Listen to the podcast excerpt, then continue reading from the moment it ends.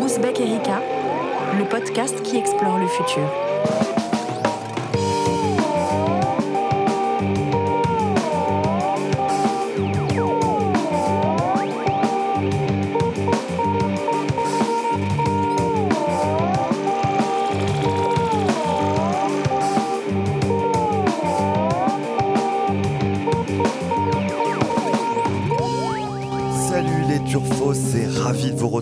Cette nouvelle émission d'Ouzbek Erika, l'émission qui explore le futur dans la joie et l'allégresse.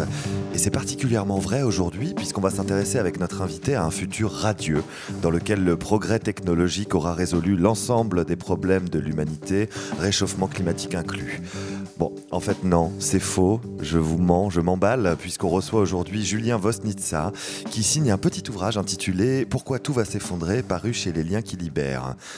Alors évidemment, chez Ouzbek Erika, euh, les collapsologues, celles et ceux qui pensent que nos sociétés industrielles ne peuvent pas continuer sur le même rythme et qu'elles courent à leur perte, on les connaît et on va pas s'en cacher, on les aime bien. Depuis le Comment tout peut s'effondrer Pablo Servigne, qui a paru lui en 2015, ce courant de pensée se structure et Julien Vosnitsa, 24 ans aujourd'hui, en est le dernier avatar. Mais euh, ces collapsologues sont-ils l'avant-garde éclairée d'une humanité condamnée, ou plutôt des femmes et des hommes, comme on dit chez La République En Marche, dont les prophéties catastrophistes ne sont pas prises au sérieux par leurs congénères, un peu comme ce pauvre Pierre? Ça va être tout noir! Ça va être tout noir Ta gueule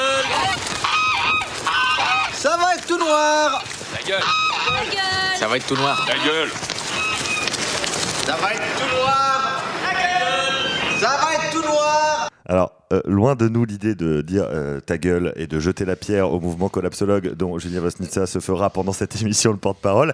L'idée est plutôt de creuser les différentes thématiques euh, qu'il aborde dans son livre et de l'accueillir dignement chez Ouzbek Erika. Donc salut Julien et bienvenue chez nous. Bonjour. Et, et, qui de mieux pour faire cela, pour creuser ces thématiques, que mes camarades de jeu Annabelle Laurent et Vincent Louquez, que je salue ici même. Salut, Guillaume. Euh, je vous laisse la main. Allez-y, allez-y. L'invité est à vous. Oui, donc on a lu attentivement. Euh, bonjour Julien, on a lu attentivement euh, votre euh, bouquin, qui est un ouvrage passionnant, bien que forcément pas très, euh, pas très réjouissant, qui a le mérite d'être euh, simple, accessible, c'est ce que vous nous disiez d'ailleurs juste avant qu'on commence l'émission. Euh, on n'apprend pas forcément grand-chose de nouveau quand on est un fidèle lecteur ou auditeur d'Ouzbek Erika, parce que c'est beaucoup de thématiques qu'on aborde chez nous, mais il a le mérite d'être synthétique et d'apporter une vision globale assez effrayante des différentes, différents secteurs qui, qui nous menacent d'effondrement que vous évoquez tout, tout, tour à tour, que ce soit la biodiversité, le climat, la crise financière, les, la crise énergétique qui nous attend. Quelques chiffres que vous donnez euh, en introduction pour nous mettre bien dans l'ambiance. vous dites que sur les différentes espèces de vertébrés répertoriés, plus de la moitié des animaux ont disparu en 40 ans. Les insectes aussi, euh, on l'a malheureusement déjà beaucoup répété, 80% des insectes ont disparu en 30 ans. On a perdu 95% de la vie de nos sols en 60 ans. Les océans, eux, pourraient être vides en 2048, vides au sens où il n'y aurait plus assez de poissons pour qu'on puisse les pêcher.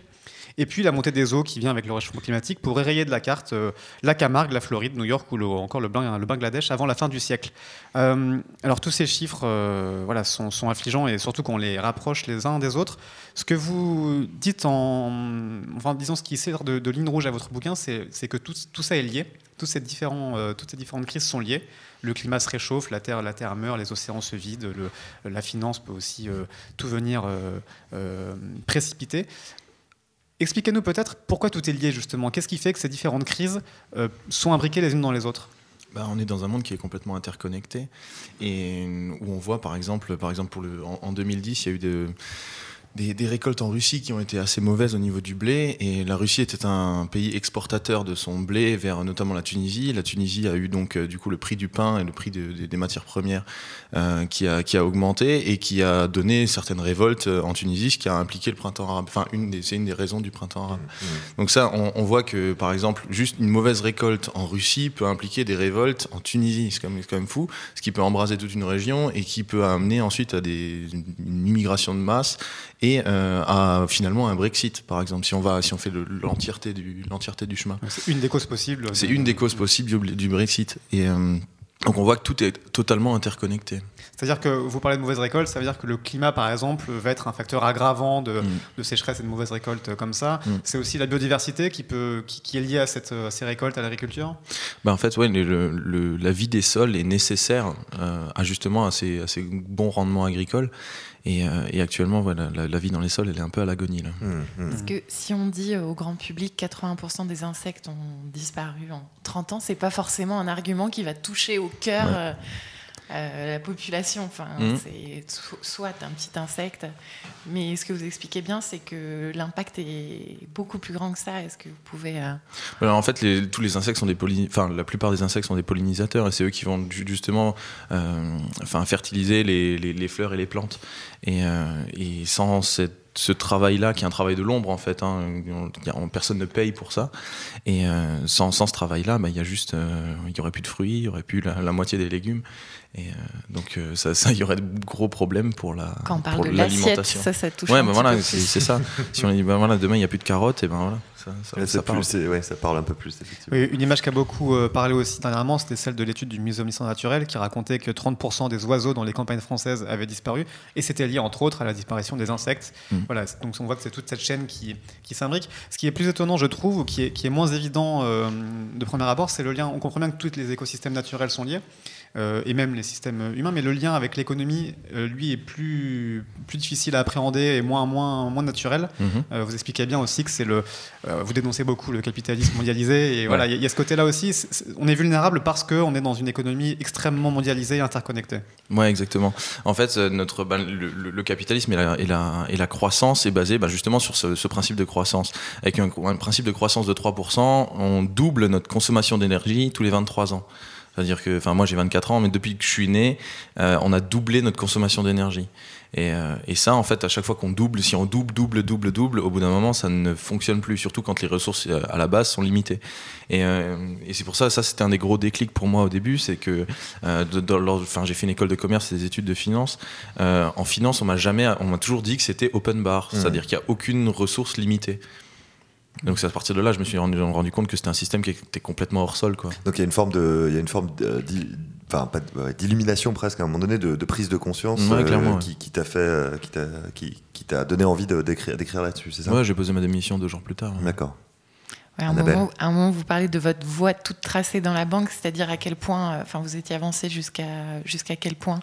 Ouais, j'étais, Euh, en, j'étais en cursus, j'étais en master en, enfin j'étais en master en finance, euh, j'étais en alternance dans une grande banque. vous comptiez faire ça euh, de votre vie. Ouais, C'était euh, ouais, c'était ça. une vocation ou- Non, c'était pas une vocation, c'était Mm. juste une. Enfin, euh, il y, a, y a une échelle, il y a une échelle de chez l'échelle de chez Furca. C'est un sociologue qui avait dit un petit peu les, les différentes étapes de, de la prise de conscience de- au niveau de l'effondrement. Et l'étape zéro, c'est euh, le sommeil complet. Et le sommeil complet, il n'y a pas de problème, le capitalisme c'est très bien. Enfin, enfin, même pas de réflexion sur le capitalisme, tout va bien autour de moi. Et, et ouais, j'étais dans cette étape zéro pendant ouais, 20 21 ans de ma vie. ouais. Alors, donc, à quel moment est le déclic? Parce que vous, votre, euh, là, on a évoqué tous les secteurs qui sont touchés par l'effondrement. Vous, votre point de départ, c'est les océans, puisque vous partez en mission pour euh, Sea Shepherd. Alors, vous Mm. allez me dire en quelle année, mais en, au Mexique. C'était en 2016 que je suis parti au Mexique. De quoi vous avez pris conscience à ce moment-là euh, pendant, pendant cette mission? Est-ce que vous pouvez nous la raconter? Parce qu'en fait, vous en parlez pas de. En fait, il y a eu deux, trucs qui sont passés à- assez en- au même moment, en- enfin début 2016, c'était que j'ai vu, euh, euh, donc du coup j'ai commencé à comprendre que le système financier était complètement hors sol, je l'ai déjà dit, mais j'ai vu en même temps le, le documentaire Cowspiracy sur, euh, sur Mhm. justement bah, l'impact de la viande, et, euh, et là ça m'a fait passer dans l'étape 1 de, du- Ouais. de chez Furca, c'est-à-dire il y a un problème, il y a un gros problème, et euh, si on résout celui-là, tous les autres vont, se, vont, vont aller avec. En l'occurrence, pour nos auditrices et auditeurs qui n'ont pas vu le documentaire, c'est Ouais. sur l'exploitation de L'exploitation des- animale et justement l'impact écologique ouais. de, de, de la consommation d'animaux. Mm. et euh, l'impact sur les, les océans notamment. Hmm. Et, euh, et donc du coup j'ai commencé à devenir un, un militant de la cause animale. Et à ce moment-là, euh, enfin, on a parlé, on parlait beaucoup d'écologie à ce moment-là, et du coup, ben, ouais, je suis parti avec Sea Shepherd, quoi. j'ai envoyé ma, j'ai envoyé ma candidature, Donc, euh, Sea pas Sea Shepherd, Shepherd France, mais Sea ONG Shepherd de USA, défense des océans, connu pour sa- son mode d'action. euh, direct. Direct. Ouais, bah, du coup, nous, on était euh, au, Paul au- au Watson. Mexique. Ouais. Mm. Et Paul, Watson m'a d'ailleurs fait l'honneur de, de, de- de m'écrire la préface du bouquin, donc c'était assez génial de sa part. Et euh, ouais, Sea Shepherd, avec, avec eux, on était au Mexique et euh, on- on a essayé de sauver une. euh, Enfin, on- n'y arrive pas d'ailleurs, à sauver une, euh, une espèce qui s'appelle des vaquitas. Mhm. Quand je suis monté en, sur, le, sur, le bateau, c'est un, c'est un petit mammifère marin, Mm. enfin 1m55 de long, à taille adulte, Ah. euh, mais on n'en trouve pas des tailles adultes en fait, on trouve plus vraiment. Mais euh, ouais, donc euh, quand je suis monté sur le bateau, il y en avait 63, il en restait 63 spécimens en tout. Aujourd'hui, il en reste moins de 11. Voilà, donc euh, voilà, c'est un crash. Et euh, en fait, c'est une espèce qui vient mourir dans, du, dans des filets qui ne leur sont même pas destinés, qui sont destinés à une autre espèce en- aussi en voie de disparition qui s'appelle le totoaba, qui lui est braconné pour euh, euh, parce qu'il y a une partie de son corps qui vaut très cher euh, sur le marché chinois, quoi, en médecine chinoise. D'accord. On Donc c'est imagine un que ça cercle participe vicieux à votre, complet. euh, ouais. en- voilà. Ça participe beaucoup à votre cheminement. Il y avait ce que vous racontiez avant Sea Shepherd. C'est le constat de cette, euh, ce massacre de- des, espèces qui participe aussi à votre cheminement qui aboutit à ce livre aujourd'hui. Ouais, il y a eu un avant et un après, hein, clairement. Mais euh, en fait, j'ai vu plus de tortues mortes que de tortues vivantes. J'ai vu plus de baleines mortes que de baleines vivantes et plus de dauphins. Enfin, de, de- tous les animaux enfin, marins, j'en ai vu plus morts que vivants. Euh, quand on retire des filets toute la journée, des filets de braconniers et qui sont remplis d'animaux complètement morts, au bout d'un moment, on se dit, ouais, ma vie, c'est de la merde, quoi. hein. Enfin, je veux dire, euh, Ouais. c'est un peu compliqué. Et donc, euh, enfin, non, enfin, pardon, Non, pardon mais pour nos pas de auditeurs, mais c'est vraiment, c'est vraiment compliqué au bout d'un moment de se dire, de, de- de- de voir ça et d'être confronté à ça tous les jours, quoi. Et euh, des espèces, des espèces en voie de disparition, hein, quand on les relève et qui sont crevées, enfin, on se dit mince, ouais, Mhm, mhm. voilà. Et euh, par contre, il y a aussi des moments de joie où on arrive, on arrive pile au bon moment et on, on arrive à sauver, euh, à sauver une tortue juste au, au bon moment, en sachant que ça a 30 minutes d'espérance de vie dans un filet. On arrive pile au bon moment, on la sauve et elle se barre et, et, et après elle fait un, deux trois petites tapes dans l'eau pour nous remercier. C'est juste trop. voilà. Il y, a- il y a des moments de, y a des moments de pure joie aussi, mais. À ce moment-là, tu te rends compte quand même que, bah, que l'humain, il fait. Enfin, il y, a- il y a des gens qui vont essayer de faire le bien, mais ils arriveront jamais à, à- à faire autant de bien que ce que les gens qui font du mal font du mal, en fait. Mhm. C'est ça qui est fou. Alors pour continuer, euh, avant d'essayer de remonter la pente, pour continuer un petit peu dans, dans la vague euh, dépressive et pessimiste, vous annoncez le... Ce qui te plaît, Vincent. Ce qui, ce qui me... Là, t'es chez toi, là. faut avouer que je, je- voilà. pour une fois que j'ai pas le rôle de- de- du collapsologue et de la rédaction, ça me, ça me plaît assez. Euh, merci pour euh, votre soutien. Ouais, il y a pire.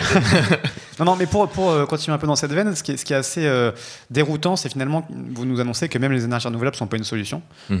Parce qu'elles n'ont pas le- l'envergure suffisante. Il y en a, alors vous dites 1% à l'échelle mondiale d'aujourd'hui d'énergie vient des énergies renouvelables, c'est très peu. Et puis de toute façon, on ne pourrait pas du tout généraliser ça, parce qu'il y a plein de, de problèmes. De, de- alors on a beaucoup parlé des, des terres rares chez Ouzbek Erika, on a invité Guillaume Pitron ici euh, il n'y a pas très longtemps. Mhm. Euh, donc on va pas trop euh, redétailler ça, mais voilà, il y a les terres rares qui font que les renouvelables sont pas forcément renouvelables. Il y a le fait que pour produire de renouvelables, il faut d'abord extraire les matériaux avec des énergies fossiles. Il y a plein de choses qui font que finalement, c'est même pas une solution. Euh, Et ensuite, Je- c'est des énergies de flux. Par exemple, pour le, le- un panneau photovoltaïque, il va produire 80% de sa production annuelle en 20% du temps. Mhm. C'est-à-dire le, le- le midi en juin, il va produire au maximum. Et, euh, et en fait, nous, notre réseau électrique, il n'est pas du tout prévu pour, euh, pour absorber des pics de production aussi énormes. Et, euh, et donc, du coup, il faudrait, enfin, il y aurait des, il faudrait le stocker aussi. Parce que euh, le midi en juin, c'est pas le moment où on a le plus besoin d'électricité, quoi. Mm. Et donc, il faudrait prévoir du stockage. Et donc, du stockage, euh, soit, soit, des, soit en montant de l'eau dans des barrages et pour, pour avoir une énergie un peu pilotable, soit, euh, Soit en ayant des batteries soit comme en ayant euh, des batteries, mais Elon ça, ça demande veut en faire, encore des. Et, et il va tous nous sauver, sache-le. oui, c'est bien, Guillaume. Croisy. Voilà, pardon, j'essaye Non, de- mais pour une fois que j'ai pas le rôle de oiseau de mauvaise augure, je vais en profiter.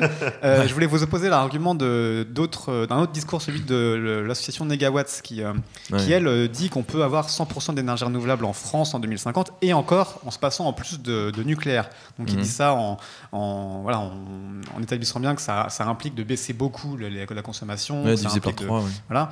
Malgré tout, euh, eux nous disent que c'est possible. Donc est-ce qu'il n'y a pas un excès de pessimisme dans votre euh, propos? Sans doute, mais euh, enfin. Il y, a- il y a deux trois chiffres dans, la- dans- de l'association Negawatt qui tiennent pas debout en fait. Enfin, j'ai j'ai refait tous les calculs de chez eux. Enfin, enfin, ce serait bien qu'ils prennent des cours de thermodynamique. D'accord. Grosso modo, c'est ce qu'on peut être euh, assez simple Non, pour non, expliquer mais ce qui- enfin, ce qui ne marche pas dans leur euh, modèle Qu'est- Qu'est-ce qui fait que c'est pas crédible d'après vous de ce scénario? Bah, le- le- leur aspect stockage, il tient pas. Enfin, il y a.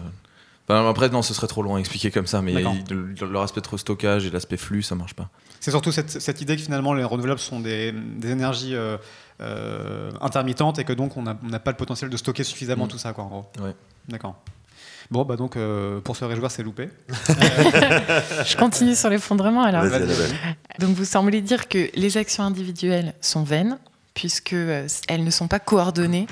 Euh, vous donnez l'exemple de quatre personnes dont l'une va décider qu'elle va être végane, l'autre euh, ne va manger que bio, l'autre arrête de prendre l'avion et la quatrième, je crois, est minimaliste. Ouais, minimaliste, Voilà, bon, peut- elles on se coordonnent pas, donc, euh, donc au final, ça se, ça se perd complètement euh, le- l'efficacité. Et par Mhm. ailleurs, l'action politique euh, est impossible. Donc, nous voilà bien, mais il nous reste une lueur d'espoir, il nous reste le militantisme. Euh, sous, quelle, sous quelle forme vous, vous proposez une forme bien particulière de, de militantisme? Qu'est-ce qui, voilà, qu'est-ce qui nous reste? Et est-ce que vraiment le, action individuelle et action politique euh, sont vraiment à écarter euh, d'un revers de main euh, comme non, c'est pas à, à- à écarter d'un revers de main, surtout pas. Mais euh, en fait, c'est juste que j'y crois plus. Euh, à la- justement pour la, pour la cause de la. Pour que les gens se. se se coordonnent et pour qu'il y ait une action, genre un réveil citoyen, euh, c'est l'exemple que je donnais dans le livre, c'est ouais, s'il y en a quelqu'un qui devient vegan et l'autre qui devient minimaliste, euh, ok, mais ça veut pas dire que le minimaliste va devenir aussi vegan et que le vegan va devenir aussi minimaliste. Donc c'est des actions qui vont un peu se noyer dans la masse. Et on peut se coordonner à l'échelle, euh, bah, à l'échelle de ce plateau. On est tous les quatre là, voilà. On peut se coordonner. On va se dire maintenant on va devenir minimaliste vegan. On va arrêter de prendre l'avion et euh, enfin tout un tas de trucs tous ensemble. Mais euh, ça se fera jamais de manière autogérée à l'échelle d'un pays ou du monde. Enfin en en plus on ne parle pas, même pas de l'échelle d'un pays. On parle de l'échelle du monde là. Mmh. Et, euh, et donc du coup, c'est pour ça que moi je crois pas à ce réveil citoyen, euh, enfin de manière autogérée. Et il faudrait que les, il faudrait que les, les- des entités supérieures, en fait, donc notamment des entités étatiques, euh, ou, ou par exemple l'Europe commence à rationner ou à interdire certaines choses. Typiquement le- la, la consommation d'animaux, c'est une des premières choses que je donne dans, dans mon bouquin, un des trucs les plus faciles à mettre en place, facile, rapide et qui a une, qui a une implication euh, très très rapide. Euh, L'Europe serait encore plus populaire à ce moment-là. Si Bruxelles décide de rationner la consommation d'animal, ça va être sympathique. Ouais. Justement, c'est c'est hein. Justement, c'est justement en fait pour, pour ça que euh, l'aspect politique, enfin c'est pour ça que j'aimais beaucoup de réserve vis-à-vis de l'aspect politique. Mais si on a si on a quelqu'un qui arrive et qui dit aujourd'hui euh, on va arrêter la consommation de viande, on va diviser l'énergie euh, disponible par personne par 6 ou 8 ou 10 Mmh. euh, et euh, enfin voilà, enfin, vous allez faire une lessive toutes les deux semaines, euh, enfin tout, tout, tout- changer toute notre civilisation, enfin toute notre euh, le- toutes les, les- ce sur quoi notre civilisation Les bases, repose et tout notre confort en fait. Mmh, mmh. Eh ben, la personne qui proposerait ça euh, dans le, la démocratie, avec tous les, les- les guillemets qu'on pourrait mettre dans, autour de démocratie euh, actuelle, euh, ben, il serait jamais élu. Quoi. Hmm. Vous, vous parlez de démocratie. Euh, justement, nous, on avait beaucoup parlé de démocratie en parlant de dictature verte. On avait fait un numéro sur la dictature verte il y a Mm. quelques, quelques trimestres euh, chez Ouzbek Erika. Et justement, on évoquait quelques pistes d'un point de vue politique qui pourraient nous permettre de, de- de contrer cette obsession du court terme chez les politiques, cette obsession de l'élection. Euh, il y a notamment des gens comme Dominique Bourg qui proposent de créer une troisième chambre, une chambre du futur. Du, du long Euh, terme, ouais. Une chambre du long terme, d'a- d'avoir vraiment une lutte contre les lobbies plus efficace, notamment à Bruxelles, de, de passer aussi par l'argent, par une taxe carbone qui soit euh, coordonnée à l'échelon européen, voire mondial. C'est Mhm. des choses, pour vous, qui rentrent dans ce que vous, vous venez de dire, c'est-à-dire qui ne pourront jamais se faire, ou est-ce que c'est aussi des leviers sur lesquels on peut espérer agir? En fait, ce serait, vra- ce serait vraiment bien que, qu'on puisse avoir une chambre du long terme. Mais bon, le, la, la question, c'est. Enfin, Nicolas Hulot essaie de la mettre en place, hein, cette euh, chambre du long terme en ce moment. Il faudrait pas qu'elle ait juste un aspect consultatif. Et, euh, et, Et vous croyez pas à ce le, genre le de truc, c'est que si on a une chambre du long terme, euh, il n'y a plus aucune loi libérale qui passe. Il n'y a plus aucune. Enfin, toute la politique de Macron n'est absolument pas tournée vers le long terme. Il n'y a rien qui est tourné vers le long terme, en fait. Donc, euh, euh, ok, il y a une chambre, si une chambre du long terme avec des gens qui sont libéraux dedans, euh, c'est mort. Mais alors faisons de la Euh, politique fiction. Euh, en 2017, euh, Jean-Luc Mélenchon est à quelques pourcentages du pouvoir. On peut imaginer sans trop euh, fantasmer que, que les pourcentages étaient inversés à cause de, eu différentes 100 000 dynamiques. voix après, ouais. On n'est on n'est pas à grand chose de, de- de gens qui, qui- qui vont à dans ce sens-là. Finalement, c'est c'est pas non- totalement de la science-fiction. On pourrait avoir cet espoir aussi de dire certaines personnes peuvent mettre en place des choses qui vont dans le sens antilibéral que vous prenez. Ouais, c'est pas faux. Il y avait, mais par contre, il y avait par exemple dans, dans, dans le programme de Jean-Luc euh, une. euh, ouais, je l'appelle Jean-Luc comme ça. Et, euh, On ne note pas. Ouais. Personne relève. Non, il y avait dans, dans, dans le programme de la Plus France. Jean-Luc que Emmanuel. mais- Dans, dans- ouais, voilà. dans, la programme, dans le programme de la France Insoumise, il y avait à un moment donné la règle verte qui était de dire euh, euh, on, on ne prend pas à la planète plus que ce qu'elle ne peut euh, redonner. Mais euh, en fait, ça, c'est une excellente mesure sur le papier, mais genre, euh, en vrai, euh, ça donne quoi? Mm. C'est-à-dire qu'on prend quoi comme référence? On prend la France En France, on n'a ni pétrole, ni gaz, ni charbon. Donc ça veut dire que, enfin, ok, on divise notre niveau de vie par 25. Tu vois, euh, première, enfin, première chose. Si Moi, je croyais aussi après, on- mégawatts, on mais si prend- en plus vous m'enlevez négawatt, forcément, c'est vrai que voilà, c'est, donc euh, si, après, si après on prend le monde, euh, en- ouais, si, ouais, bah, enfin la France Insoumise ils étaient sur le programme Négawatt. Et euh, si on prend le, si on prend le, le référentiel monde pour cette pour cette loi là, on va faire quoi? On va faire un prorata au niveau de, enfin voilà, les, ça nous impliquerait de, de diviser notre niveau de vie de, de manière de manière énorme. Mmh. Et, euh, et encore un dernier point vis-à-vis de ce, ce- ce même point-là, c'est-à-dire on prendrait quelle période comme référence? En, en 1900, la, la planète, elle pouvait enfin, absorber beaucoup plus de, de- de CO2 qu'aujourd'hui, parce qu'il y a beaucoup plus de phytoplancton, il y a beaucoup plus de baleines et tout. Euh, les baleines boostent le phytoplancton qui absorbe du CO2. Donc c'est encore l'histoire de des interconnexions. Mais, euh, mais voilà, si on prend la- l'aspect 2018 par exemple comme référence ultime, ben chaque année en fait on va devoir divi- enfin on va devoir euh, raboter encore sur le Mm. sur le petit truc. Vous dites dans le bouquin qu'il faudrait à l'échelle planétaire diviser le niveau de vie par 6, Ouais. ce qui implique à l'échelle française, enfin si, si on est, euh, Si on euh, équilibre. juste euh, par rapport aux différentes richesses euh, nationales, Mm. c'est hum, divisé par 10 en France le niveau de vie. Ouais, bah on va pas demander à un Tibétain de diviser son niveau de vie en fait. Lui Ouais. il consomme 0,5 planètes, il n'y a pas de problème. Divisé par 6, ça voudrait dire quoi concrètement? Si jamais, euh, si jamais on arrive avec euh, un dictateur vert comme Jean-Luc Mélenchon, par exemple, pour ne citer que lui, euh, qu'est-ce que ça voudrait dire divisé par 6 Ça implique quoi au quotidien? Bah, on- je sais pas si vous voyez comment ils vivent les zadistes à Notre-Dame-des-Landes. Ouais. Ouais, mais comme ça. D'accord. Dans des cabanes. Autonomie, permaculture, euh, chacun son Ouais, voilà, potager. Exactement. Ok. Donc c'est dire la, l'immense gap qu'il y a Mmh. entre ça. Enfin, Hmm. euh, je veux dire, il y a personne qui vit comme des zadistes. Enfin, il y a que les zadistes qui vivent comme des zadistes. Ou, Et encore, ils sont plus très nombreux. Et encore, ils se- ouais, enfin, rien, qu'hier soir, euh, aujourd'hui et, hier, euh, Mm. ils se font défoncer. Dans les- Pardon, Pardon. Non, mais j'allais dire que dans les solutions que vous évoquez à la fin, c'est la chute, c'est s'inspirer du mode de vie euh, des zadistes. Exactement. Notre-Dame-des-Landes, vas-y. Ouais, ouais. Oui, non, euh, Annabelle incitait tout à l'heure sur le côté euh, militantisme. C'est pour vous finalement une des pistes que vous donnez, c'est vous prenez la désobéissance civile en Mhm. précisant qu'elle doit être non violente. Ouais. Euh, cela dit, elle est non violente mais très coercitive parce que vous prenez des blocages, vous prenez. Alors il y a plein de mesures qu'on- que, que beaucoup de médias ont, ont déjà citées de- à la fin de votre bouquin, mais prenez l'interdiction des voitures à part pour les plus de 100 ans ou les handicapés qui n'auraient pas la chance de pouvoir se déplacer autrement. Prenez Mhm. la, la fermeture des aéroports, euh, prenez la fermeture évidemment des, abattoirs, Ouais. c'est ça, Et euh, Marseille. et Marseille. Euh, Comme ça, c'est dans un premier temps. euh, investir ouais. dans le, dans le rail, beaucoup plus, euh, voilà, un petit clin d'œil aussi à la réforme en cours. Euh, Ouais, passer le fret sur le rail plutôt que. en par neuvant camion. 100% de bio et de permaculture dans, dans l'agriculture, des choses qui sont forcément très coercitives. Ouais, il n'y aura pas le choix. cas. Bah oui, en fait, il n'y aurait pas le choix. Il n'y a pas le choix. Et c'est-à-dire qu'il y a quand si, même. on, si on euh, laisse le choix aux gens, en fait, ils vont faire le choix du confort. Et c'est à chaque fois le même truc. C'est-à-dire que si moi j'ai le choix entre prendre une douche chaude ou une douche froide, bah, je vais prendre une douche chaude. Enfin, je suis comme, Oui. enfin, je suis, voilà, je vais préférer, j'ai toujours préféré le confort. et c'est un peu Et, paradoxal euh, et c'est vous- ça, c'est ça aussi qui est compliqué, c'est-à-dire que, euh, enfin, on, on essaye de donner aux gens le maximum de liberté, sauf que dans un monde qui va avoir de moins en moins de, de comment dire, capacité à, à- à donner de l'énergie à tout le monde, euh, et ben cette liberté-là, elle va devoir, enfin, elle, elle- elle va se diminuer. euh, Enfin, Mais alors, j'arrive pas à comprendre comment vous pouvez à la fois dire que de toute façon les politiques n'agiront pas parce qu'ils ne veulent pas prendre de mesures euh, impopulaires et à la fois dire qu'il faut prendre des mesures très impopulaires parce que les gens vont pas le, le faire de même. Ces mesures que vous donnez en exemple, elles seront jamais mises en place de toute façon. Elles seront jamais mises, en place, c'est pour ça que tout va s'effondrer. D'accord.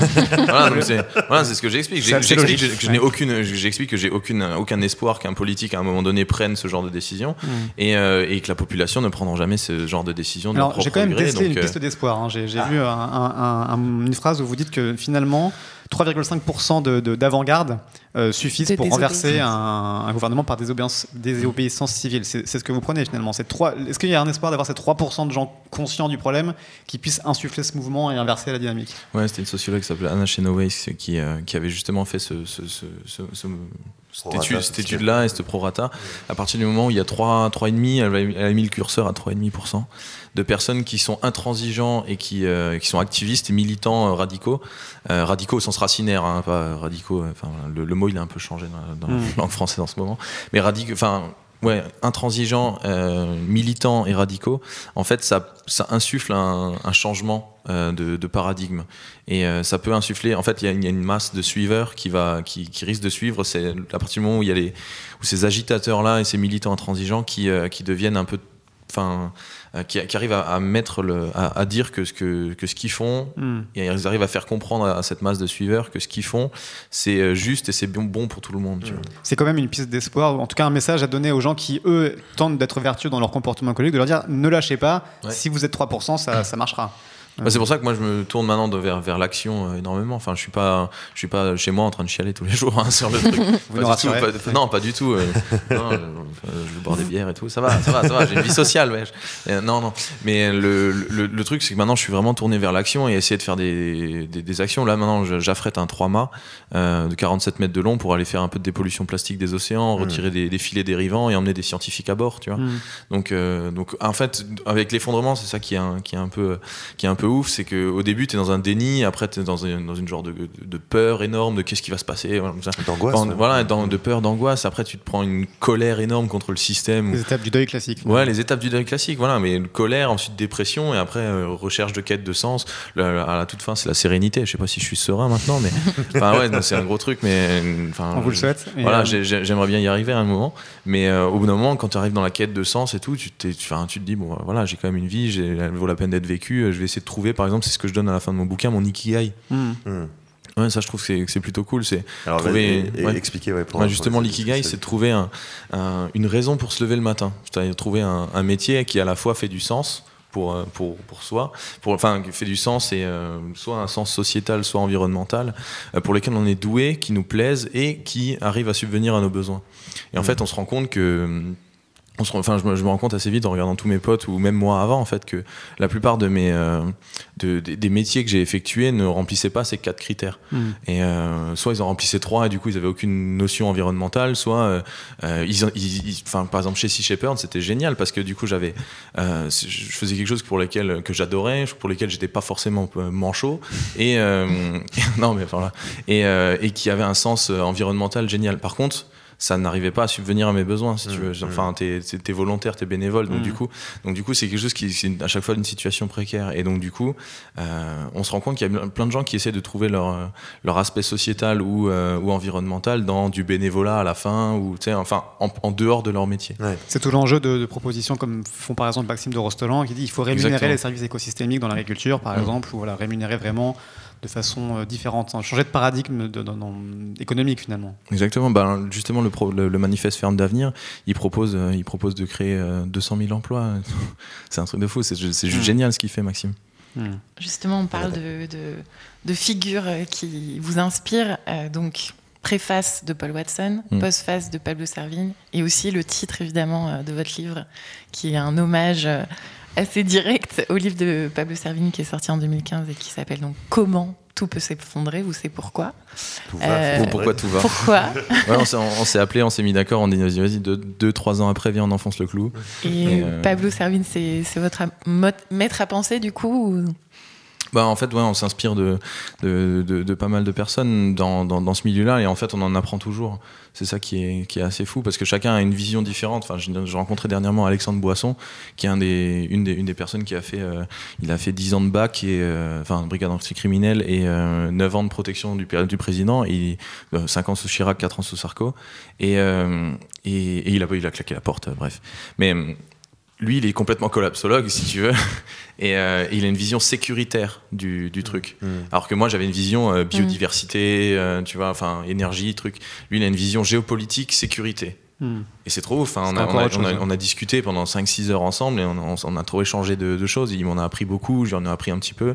Euh, voilà, c'était extrêmement intéressant. Et euh, donc on en apprend toujours. Et ce livre-là, il est assez intergénérationnel puisqu'il bah, il y, a- il y a Paul Watson, euh, enfin le, le- le père de l'activisme, enfin Mm. direct. euh, voilà, Qui pour nos auditrices et auditeurs est, est un, un- un monsieur qui a quoi une 66 ans. ça, ouais. Ouais, fiché 60. par Interpol Fiché par Interpol. Ouais, fiché par euh, Interpol et assez tout. énervé. Voilà. Et euh, donc du coup, du coup, ouais, il a 66 ans. Ensuite, il y a Pablo qui a qui a 40, enfin 39. hein, je vais pas le vieillir non plus, 39 ans. Et, euh, et moi qui en ai 24. Et le et encore, il y a l'illustrateur qui en a 21. D'accord. Ju- Justement, Pablo Servigne, euh, la dernière fois qu'on l'a interrogé, parce qu'on s'intéresse aussi à, à ce qu'il fait, c'était sur son bouquin L'entraide qu'il a écrit euh, euh, avec Gauthier Chapelle. Ouais. Il y a un aspect qui n'est pas dans votre euh, ouvrage, c'est le côté justement plus positif. On se pose toujours la question quand on parle de collapsologie de savoir s'il faut enfoncer le clou à effrayer les gens, s'il faut Mm. au contraire leur montrer le positif. On, se- demande toujours ce quelle est la meilleure façon de mobiliser euh, Mm. pour atteindre ces fameux 3%, on ne sait jamais. Euh, lui insiste maintenant sur le côté il faut changer d'imaginaire. La- L'autre loi de la jungle, c'est l'entraide. L'humain est, est foncièrement euh, collaboratif et, et, et dans l'empathie. Euh, et surtout, il faut préparer la résilience. C'est-à-dire que l'effondrement va venir. Plutôt que de dire euh, il faut prendre des mesures de, de coercitives, de dictature, d'interdiction, de tout ça. Non, euh, lui insiste maintenant sur euh, il faut préparer l'économie relocalisée, le, le- Mm. le- ce genre de choses qui apparaît moins dans votre bouquin. Du coup, vous êtes dans la phase précédente du deuil, c'est ça encore? Non, non, ouais, enfin, moi je pense, euh, je pense que si on arrive à mettre le, le choc suffisamment, suffisamment fort pour que les gens passent outre le déni euh, et puissent ren- commencer à faire leur étape du deuil, euh, ensuite on va commencer à avoir plein de gens qui vont commencer à, à rentrer dans la- cette étape de quête de sens et de sérénité à la fin, quoi. Euh, et parce qu'ils vont passer par euh, la, col- enfin, la peur, la colère et la dépression, certes, mais après il y a cette remontée, il y a toujours cette remontée en fait. Et euh, mais pour ça, il faut passer l'étape du déni. Hmm. Et euh, le déni, il est, il est constamment autour de nous. Enfin, on le trouve partout. Et l'idée de ce bouquin, c'était vraiment d'essayer de, de- de passer outre ce- cette première étape-là qui enchaîne toutes les autres.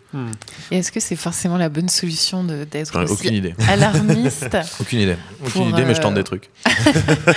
pour, pour, pour, pour atteindre les gens en fait parce que beaucoup peuvent enfin moi jusqu'à maintenant je pensais que les collapsologues étaient quand même beaucoup moins euh, apportaient beaucoup moins de solutions que ce que je suis en train de découvrir tu vois. Mais j'avais un, a priori euh, et je pense que ça peut effrayer beaucoup de gens. Enfin on te dit tout peut s'effondrer. Bon bah très bien euh, Hmm. Alors, mais- manger mais- des au McDo puisque tout va s'effondrer Ouais. de toute façon, quoi, en gros. c'est- Non, mais il y a plein de gens qui, ont lu le bouquin et qui, euh, qui, qui en ont été. Enfin, je reçois maintenant pas mal de messages de, de- des premières personnes qui ont lu le bouquin. Il est sorti il y a deux jours. Et, euh, et ils me disent Ouais, j'ai été touché par le truc parce que tu donnes ton avis personnel dessus. et- Ouais. Et, au final, euh, de- dedans, je, je raconte en fait que bah, du coup, je trouve de moins en moins ma place dans ce monde-là et Mm. tout. Mais, mais au final, que je, que je me retourne maintenant vers, vers des moyens d'action et que je retrouve du sens à ma vie dans ce genre de choses. Et, euh, et donc, du coup, ouais, enfin, si jamais ça peut donner, euh, donner l'envie à ce que les gens fassent la, enfin, pas forcément la même chose, parce que j'ai pas envie de me donner comme modèle, mais euh, trouvent du sens à leur vie autre que euh, de, de rester dans ce capitalisme. Enfin, ça, Mm. ça peut être cool, quoi. Hmm. Je voulais évo- évoquer aussi, on avait euh, parlé sur Uzbek Erika sur le site de un sociologue norvégien dont le nom est forcément mal prononcé. Je m'excuse si jamais, par hasard, il nous écoute. on sait jamais. très Un sociologue qui s'appelle Per Espen Stokes. Euh, et qui, qui avait fait une conférence où il racontait euh, que finalement le, il y avait ces cinq étapes euh, du déni, de tout ça, Mhm. mais que pour, le, pour les contrer, il fallait plutôt miser sur le- sur l'exemple et sur l'imitation, dire que la sociabilité pouvait servir de base et que il montrait des images euh, satellites assez marrantes où finalement, par exemple, les panneaux solaires sur les toits des particuliers se, se développent en taches d'huile, c'est-à-dire que quand, quand votre voisin a des panneaux solaires sur son toit, on va faire pareil, on va limiter, on va mettre ces panneaux solaires parce que c'est vertueux socialement. euh, facile à mettre en avant et, et- et voilà il y a cette, espèce on va tous d'aspect consommer euh, des métaux rares. c'est ça voilà euh, oui bon, forcément euh, Ça pourrait être autre chose. ouais, un potager, un potager par exemple. vrai, mettons, non, alors, par prenons contre- l'exemple par du contre, potager voilà, ou c'est même, ça. même de- du, du véganisme Mm. par Mm. imitation on peut faire un tâche d'huile et, euh, et voilà euh, c'est moins visible par satellite le véganisme c'est pour ça que les panneaux solaires sont un, un exemple assez marrant quand même Mais c'était euh, l'idée, c'était voilà. de développer, euh, bah, par exemple, Alexandre Boisson, justement le gars de la BAC et tout ça, euh, qui a, enfin l'ex de la BAC, qui a développé une, une, associa- une association qui s'appelle SOS Mère, M-A-I-R-E-S. Et, euh, et donc du coup, l'idée, c'est de, c'est de, de ramener en fait, de proposer de la résilience locale à des maires de villages et de leur dire, bah, voilà, si vous préparez l'entraide avant. Euh, moi, je, je pense pas qu'il y aurait de l'entraide, je pense pas qu'il y aurait de l'entraide si elle n'est pas préparée avant. Mmh, Enfin, mmh. Lui non plus. hein. Et si tout est déjà mis en place, si déjà il y a des potagers, il y a des, il y a des gens qui peuvent euh, bouffer à des différents trucs. Enfin, il- parce qu'il y a des maraîchers, parce qu'il y a des forêts qui sont bien gérées, donc qui vont pouvoir donner du bois et du bois de chauffe, et euh, qu'il y a de l'entraide, et que les gens, bah, en hiver, ok, bah, on va chauffer à 19 degrés avec euh, la, la cheminée, mais il y a mes voisins qui vont venir chez moi, et Hmm, hmm. tu vois, enfin, ça- on va, ça va être correct, tu vois. Euh, on arrivera à survivre tous ensemble, ok, mais ça, faut que ce soit préparé. Et c'est Mm. pour ça qu'il faut que les maires des villages euh, commencent à prendre ça en compte euh, correctement. Parce que, parce que pour toi, il y a pas. Enfin, c'est une. euh, pour vous, c'est une certitude. De toute, à quelle, à quelle et si certitude il y a, je ne sais pas si c'est si si- s'il y a des dates dans le dans le livre, mais à quelle échéance? Euh, je donne dans le livre 2030, maintenant je suis beaucoup plus pessimiste que ça. Euh, notamment après deux trois discussions géopolitiques, Euh, il y en a pas mal qui pensent que ça, pourrait commencer, enfin le l'effritement du bloc enfin, occidental Mmh, mmh. pourrait commencer à partir de septembre. D'accord. Septembre 2018. Pablo. Servigne en fin 2015 disait 2018. 2018, 2020. 2018-2020, Ouais. ouais. Ben, il y a pas mal de- de- de- d'experts boursiers qui, pré- enfin, qui, Oui. qui annoncent un, un effondrement clo- enfin, total de, de la bulle financière euh, aux alentours de 2018-2019. Annabelle Sur cette date de 2030, ce qui est intéressant aussi, ce que vous dites, c'est que vous en êtes arrivé à penser que ce serait bien que ça arrive le plus tôt possible, en fait, même avant 2030. Ouais, enfin, un effondrement, du, enfin, pas un effondrement total euh, dans le sens où je suis pas pour une diminution de la population euh, avant 2030, Oui, c'est pas du sûr. tout ça. C'est juste se dire de, s'il y a un effondrement du capitalisme, si le capitalisme se casse la gueule avant, euh, il y a moyen que ça soit moins douloureux pour les populations et qu'il y ait Moins moins, de morts, moins destructeurs et qu'il y ait moins de morts et Ouais. que la, la biodiversité se puisse peut-être se régénérer. Hmm. Si le capitalisme, euh, si le capitalisme s'effondre avant. ouais. Eh ben, ça me fait. euh, C'est joli comme conclusion, c'est plutôt positif. Vincent, Ouais. tu voulais rajouter quelque chose peut-être? Non, juste, je voulais être sûr que tu sois resté dans l'optimisme, Guillaume, à la fin de cette émission. Et que Euh, même, euh, eh ben écoute, euh, j'essaye. C'est compliqué. Je crois que euh, un certain nombre d'entre nous, euh, auditrices et auditeurs, sont encore euh, peut-être dans la phase de déni. Eh ben écoutez, on va essayer de se réveiller tous ensemble. Euh, merci beaucoup. Merci Merci à vous. beaucoup, Merci, Julien. Julien. Et allez acheter le bouquin, Euh, ne serait-ce que pour convaincre vos amis qui, ne sont, qui Ouais. sont encore dans le déni. C'est un- une très bonne façon de, de passer le déni, je pense. Donc euh, on va, on va, bah, on va offrir ça à nos familles qui sont peut-être encore dans le déni aussi. Édition Euh, Les liens qui libèrent, non, 90 pages. 90 ba- pour combien pour combien d'euros Pour tu fais ça très bien 9,50. pour 9,50 Ouais. seulement 9,50 non merci beaucoup pour euh, pour, pour votre disponibilité et votre temps Euh, on, on reviendra pour de nouvelles aventures euh, dans quelques dans quelques jours dans quelques semaines et, euh, et à très bientôt sur les réseaux sociaux